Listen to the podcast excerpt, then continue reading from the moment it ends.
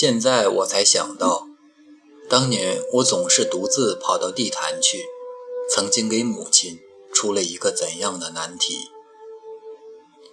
她不是那种光会疼爱儿子而不懂得理解儿子的母亲，她知道我心里的苦闷，知道不该阻止我出去走走，知道我要是老待在家里，结果会更糟。但她又担心我一个人在那荒僻的园子里，整天都想些什么。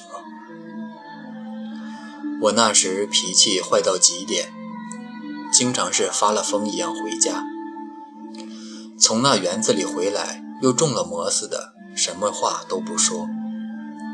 母亲知道有些事不易问，便犹犹豫豫的想问，而终于不敢问，因为她自己心里。也没有答案。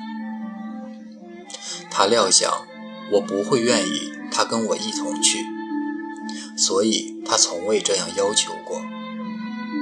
他知道得给我一点独处的时间，得有这样的一段过程。他只是不知道这段过程要多久，和这过程的尽头究竟是什么。每次我要动身时，他便无言地帮我准备，帮助我上了轮椅车，看着我摇车拐出小院。这以后他会怎样？当年我不曾想过。有一回我摇车出了小院，想起一件什么事，又反身回来，看见母亲仍站在原地，还是送我走时的姿势。望着我拐出小院去的那处墙角，对我的回来竟一时没有反应。待他再次送我出门的时候，他说：“出去活动活动，去地去地坛看看书。”我说：“这挺好。”许多年以后，我才渐渐听出，母亲这话实际上是自我安慰。是暗自的祷告，是给我的提示，是恳求与嘱咐。只是在他猝然去世之后，我才有余暇设想：当我不在家里的那些漫长的时间，他是怎样心神不宁、坐卧难宁，兼着痛苦与惊恐，与一个母亲最低限度的祈求。现在，我可以断定，以他的聪慧和坚韧，在那些空落的白天后的黑夜，在那些不眠的黑夜后的白天，他思来想去，最后准是对自己说：“反正我不能不让他出去，未来的日子是他自己的。如果他真的要在那园子里出了什么事，这苦难。”也只好我来承担。在那段日子里，那是好几年长的一段日子。我想，我一定使母亲做过了最坏的准备了。但她从来没有对我说过“你为我想想”。事实上，我也真的没为她想过。那时，她的儿子还太年轻。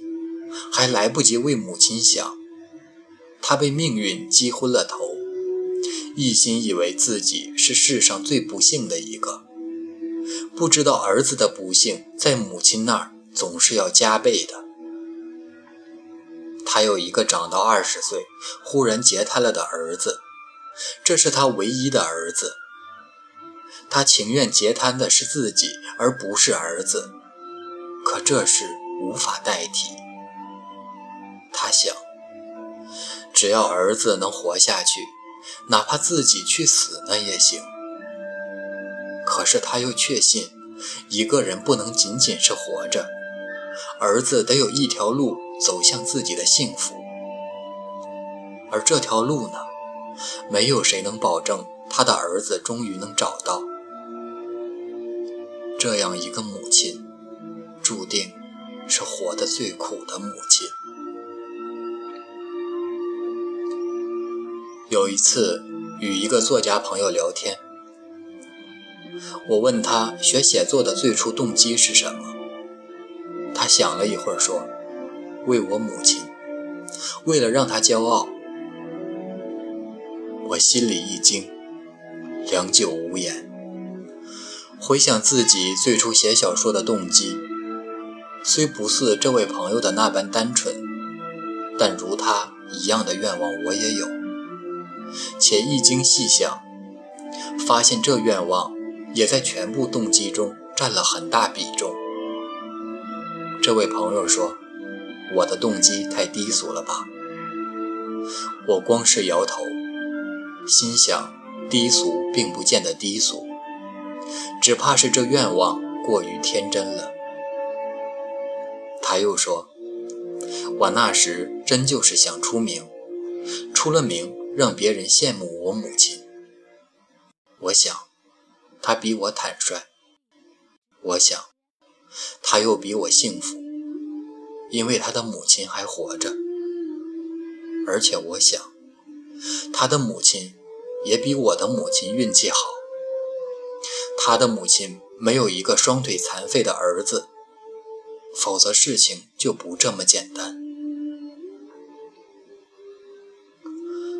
在我的头一篇小说发表的时候，在我的小说第一次获奖的那些日子里，我真是多么希望我的母亲还活着。我便又不能在家里待了，又整天整天的独自跑到地坛去，心里是没头没尾的沉郁和哀怨。走遍整个园子，却怎么也想不通，母亲为什么就不能再多活两年？为什么在他儿子就快要碰撞开一条路的时候，他却忽然熬不住了？莫非？他来此世上，只是为了替儿子担忧，却不该分享我的一点点快乐。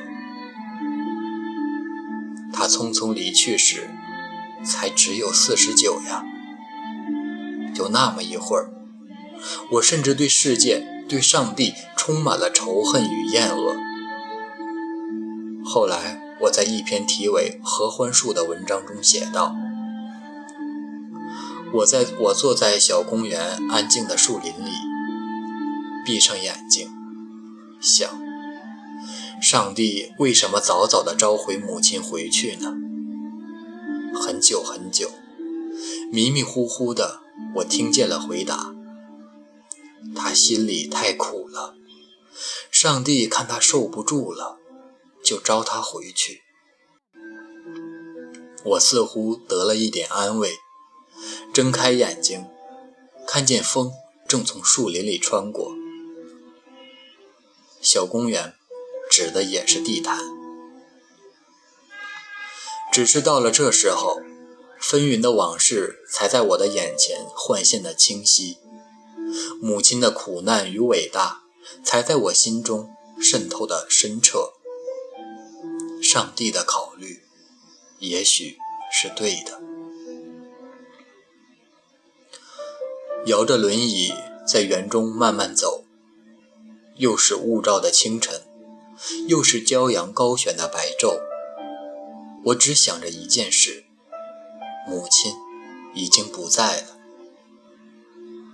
在老柏树旁停下，在草地上，在颓墙边，在颓墙边停下。又是处处虫鸣的午后，又是鸟儿归巢的傍晚。我心里只默念着一句话，可是母亲已经不在了。